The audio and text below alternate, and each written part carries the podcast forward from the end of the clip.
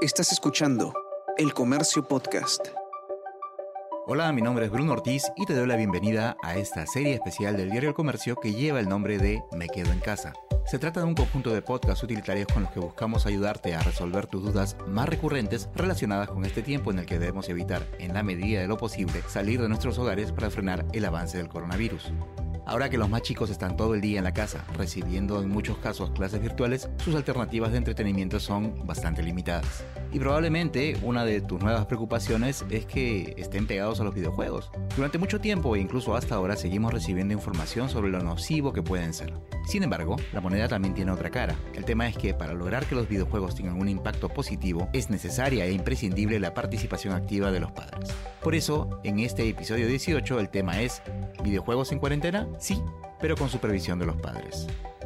Empecemos por conocer por qué se sigue viendo al gaming o el dedicar tiempo a los videojuegos como necesariamente sinónimo de adicciones. Responde Enrique Junior Martínez, podcaster de parallax.com.p, editor de Low Gamers Magazine y, por si acaso, padre de familia. Una de las razones por las que el gaming aún no se desliga de su fama de vicio y de adicción es porque, aunque el gaming como tal ya casi se ha masificado, eh, ha hecho que algunas personas marquen una línea muy parcializada entre lo que le gusta a ellos y lo que le gusta a los demás, cuando en verdad todo es gaming. Eh, un ejemplo muy claro es, eh, son las mamás que le llamaban la atención a sus hijos por jugar Counter-Strike o Dota, acusándolos de viciosos, pero mientras tanto ellas jugaban Peggle o Bejeweled por horas al día en su celular. Es una situación de no aceptar los gustos de los demás por no comprenderlos. Eh, antes era por jugar, pero ahora que el gaming es tan masivo, el pleito es por jugar esto que a ti te gusta y no lo que yo considero aceptable. Otra razón es que cada vez existen más y más juegos y cada vez son más los juegos que saben tocar en ese nervio que hace que el jugador quiera seguir jugando un turno más para lograr un objetivo o avanzar un capítulo en un videojuego con una historia. Esos mecanismos a veces son intencionales para mantenernos jugando. Eh, no son utilizados por todos los videojuegos, pero es muy común verlos en juegos gratuitos que luego son monetizados y que apuntan a todo tipo de público. Es importante que no se satanicen los gustos de los otros, en este caso los más chicos de la casa, porque se puede romper la comunicación.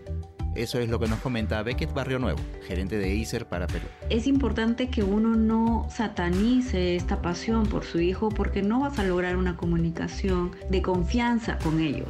De mi lado, considero que es importante compartir la pasión con ellos, conocer qué juegan, entender qué tipo de juego es y obviamente establecer reglas de juego. Tiempo en que tus hijos puedan estar jugando. Es como todo, establecerles reglas para comer, estudiar o cómo comportarse. Hay que tener en cuenta que la práctica de videojuegos puede ser positiva. Así lo indica Juan Pablo Robles, periodista, gamer, docente e investigador sobre el impacto de los videojuegos en la educación. En la cuarentena, o sea, los chicos que están acostumbrados a salir, que están acostumbrados a conversar con sus amigos, que están acostumbrados a estar en el parque, a practicar deporte, o incluso cuando no estaban acostumbrados porque muchos padres en momentos de para que no eh, los incomoden les daban sus dispositivos digitales para que se entretengan un rato y ahora se quejan de cuánto tiempo paran jugando, digamos, pero los padres tenemos que ver que si son muy pequeños que están jugando y hay juegos muy educativos, así como el efecto Peppa Pig o Pop Constructor, hay pequeños juegos o aplicaciones para chicos de 5, 7 u 8 años que les pueden enseñar elementos básicos hasta de idiomas, matemática, historia, sobre todo mucho el tema de historia de una manera entretenida, lúdica, en la cual pueden divertirse y aprender, que es, que esa es la idea en la educación, ¿no? O sea, la idea es que los chicos no memoricen, sino que realmente lo que estén escuchando, observando, sea de interés. Y esta es una oportunidad muy interesante. Y sobre las clases también, porque las clases cada vez son más digitales, o sea, cada vez estamos olvidando más el papel y hay más elementos o aplicaciones. Si antes decía pinta de amarillo, el brazo o el punto número tal, ahora puede ser a través de redes o, como estamos utilizando de, algunos programas, hago un clic o arrastre el icono amarillo donde crea que corresponda, cuál seleccione los triángulos, y eso que estamos hablando de los pequeños, porque ya los grandes, digamos los que están en la universidad, al menos en mi caso con las clases como ecosistemas digitales, comunicación digital, se están esforzando más en el sentido porque les estoy dando más trabajo porque están creando sus propias redes, no en grupo sino personal, pero lo están disfrutando. Y este es un gran momento para mostrarlo. Pero ¿de qué manera nos podemos asegurar de que los más chicos que usan videojuegos se están divirtiendo de una manera sana? La respuesta más obvia es involucrarse, es saber qué clase de juegos entran a tu casa, juegos están creando tendencias, conocer un poco de estos juegos. No hay que volverse un experto, pero sí hay que dedicarle un poco de tiempo al tema si quieres entender los riesgos y también las bondades de esta forma de entretenimiento. Y la mejor forma de hacerlo es jugar, es no criticar de lejos y sin fundamento. También es estar al tanto del tipo de contenido que incluyen los videojuegos, como las escenas de sexo explícito o la violencia. Este es un punto en el que más fallan los padres, pues le compran eh, juegos como Grande Auto o Mortal Kombat a sus hijos de 7 u 8 años. Este es un error que se puede prevenir muy fácilmente con solo googlear el trailer de cualquier videojuego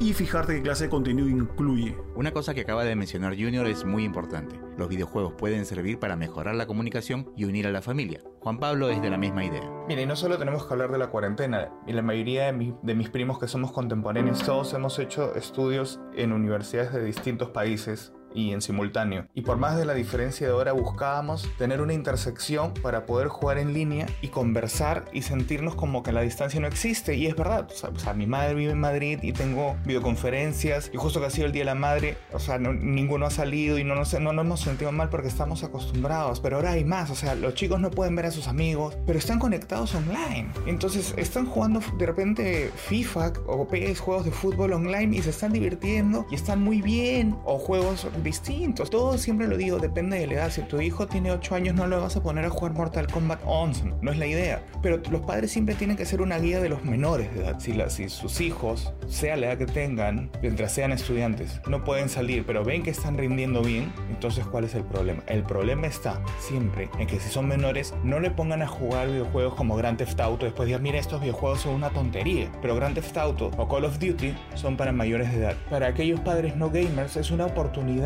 de compartir con ellos, porque muchos juegos son multijugador que les enseñen o ustedes vean, que les cuente la historia, aprendan. Si nunca han jugado, se les va a hacer difícil uno que sea muy técnico, pero los, más sencillos. Lo cierro así, los videojuegos educan, lo estoy investigando. Todo piloto de avión tiene un simulador o un flight simulator que es un videojuego y sus simuladores también, porque ahora dentro de esta investigación que estoy haciendo, los estoy probando y estoy aprendiendo a volar un monomotor o como todo el mundo lo conoce, una avioneta. Pero ok, hagamos una pausa y pensemos. ¿Solo desde ese punto de vista pueden ser positivos los videojuegos? Cuando empiezas a leer que los videojuegos, además de ser entretenimiento, son considerados herramientas para mejorar la atención, la memoria y que incluso son utilizados para enseñarte técnicas de crear estrategias que ayudan a alcanzar un objetivo, tu visión empieza a cambiar. Cuando descubre cómo ayudan a las personas con discapacidades o han sido usados incluso ahora para enseñarnos cómo funciona el COVID-19, ya empieza a verlos desde otra perspectiva. Las escuelas hoy en día lo incorporan a su currículum, ya sea en aras de crear una nueva generación de programadores o como deporte. Entonces empiezas a ver la otra cara de la moneda. Pero derribar algo ya preestablecido no se logra de un día para otro de un año o dos, mucho menos cuando es algo tan delicado si no lo entiendes, si no conoces sus beneficios o sus desventajas, realmente puede llegar a convertirse en algo adictivo y perjudicial. Efectivamente, hace un par de años tuve la oportunidad de viajar a la sede central de Microsoft en Seattle, Estados Unidos, para hacer una cobertura con el diario del comercio. Y ahí nos mostraron un laboratorio entero dedicado a lograr la inclusión de las personas con discapacidad a través del mundo de los videojuegos. Lo hacen estando muy convencidos de que la posibilidad de distraerse y entretenerse, pero también de conectarse con el mundo exterior y con otras personas a través de los videojuegos es una herramienta poderosa para la inclusión. Entonces, ¿qué se le podría recomendar a los padres para que tengan una relación más armoniosa con los videojuegos en casa? Mi recomendación para los padres es nuevamente que se involucren en lo que juegan sus hijos. Ese es el primer paso, es el que llamo yo el paso emocional. Esto te ayuda también a conocer mejor a tu hijo, saber qué inclinaciones tiene y si tal vez está buscando eh, conectar con alguna disciplina creativa como la música o el diseño a través de los videojuegos. El segundo paso es ya un paso técnico y es eh, investigar qué clase de herramientas están a tu disposición para controlar el tiempo que tu hijo pasa jugando videojuegos y el tipo de contenido que consume. Eh, para esto hay opciones de control parental en todas las consolas de videojuegos. Eh, yo personalmente recomiendo no crear una cuenta propia de PlayStation Network, Xbox Live o Steam o Nintendo Online para menores de 12 años, si es que no vamos a poder monitorearlos. Siempre hay que mantener un control de gastos, de tiempos y de tipos de videojuegos que consumen menores de edad para ver de que no se excedan, para ver de que no estén consumiendo contenidos que no son apropiados para su edad.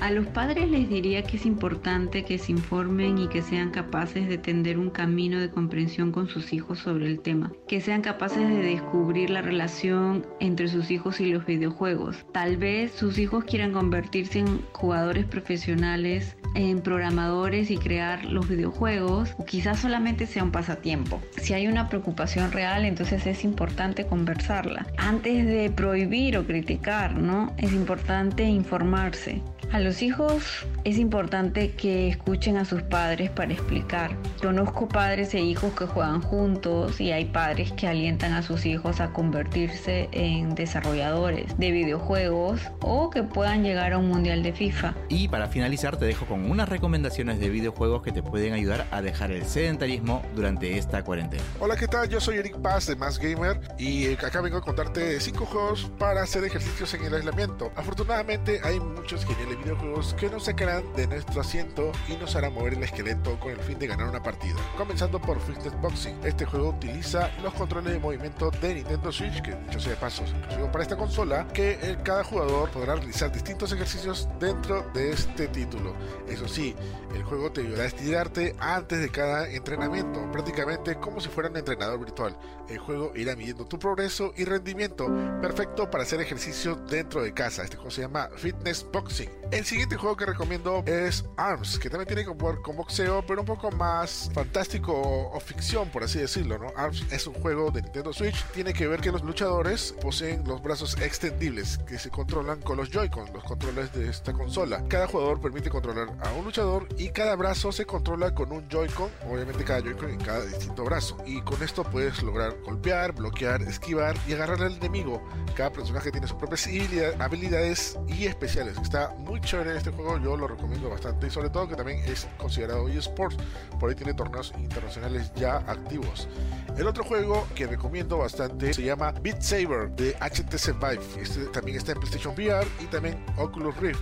Pues Beat Saber es un juego de ritmo de realidad virtual donde los jugadores son transportados a un entorno virtual en el que se dispondrá de dos espadas en forma de sable de luz para cortar bloques que se aproximan al jugador siguiendo el ritmo de la música. El jugador utiliza el casco de realidad virtual junto a los sensores de posición y los controladores del área virtual para poder interactuar dentro del juego. El chiste simplemente es este, eh, ir esquivando los, cubos usando los sables de, luz que se ven en el juego. Es muy estilo a las espadas láser de Star Wars, sin embargo vamos a escuchar música de varios ritmos, tanto actuales como clásicas, así que está muy chévere y disfruten de este juego que se llama Beat Saber. El otro juego que recomiendo bastante se llama Red Fit Adventures, que es, eh, ha sido la sorpresa, una de de este año, que es un emocionante juego de acción de RPG, ojo, es un RPG y también se puede mover el esqueleto con este juego porque eh, utiliza los componentes del Ring Kong y una banda para la pierna. Ring Kong es una especie de aro en donde se pone un Joy-Con,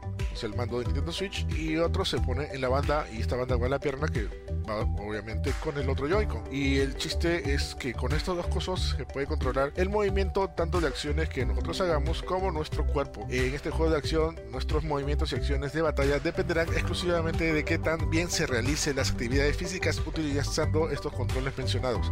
Además que el juego también incluye otros modos de juegos por ejemplo, una guía de fitness y varios minijuegos. Está muy chévere, muy recomendado. Ring Fit Adventures exclusivo para Nintendo Switch. Y finalmente, el más conocido de todos, Just Dance 2020. Este juego desarrollado para Ubisoft, que cuenta ya con muchos, muchos, muchos títulos a lo largo de los años, desde el 2009, que es donde salió su primer, su primer título, o actualmente tenemos la versión 2020 de Just Dance, eh, que ha salido ya casi, casi, casi para todas las plataformas. Pueden encontrar en todas las consolas, en PC, incluso en Google Stadia. Cuenta con todo tipo de canciones, varios ritmos, varios géneros, desde los más actuales hasta los más clásicos, y lo más chévere de todo que tiene un sistema llamado Just Unlimited, donde puedes acceder a muchas canciones con un módico pago mensual. Baila solo o baila dúo o baila junto con tus amigos con Just Dance 2020. Hasta aquí hemos llegado con ¿Videojuegos en cuarentena? Sí, pero con la supervisión de los padres. El episodio 18 de la serie Me Quedo en Casa. Un conjunto de podcasts producidos por el comercio para atender las dudas más recurrentes relacionadas con este tiempo en el que debemos evitar salir de nuestros hogares para así frenar el avance del coronavirus. Mi nombre es Bruno Ortiz y nos escuchamos pronto. Esto fue Me Quedo en Casa.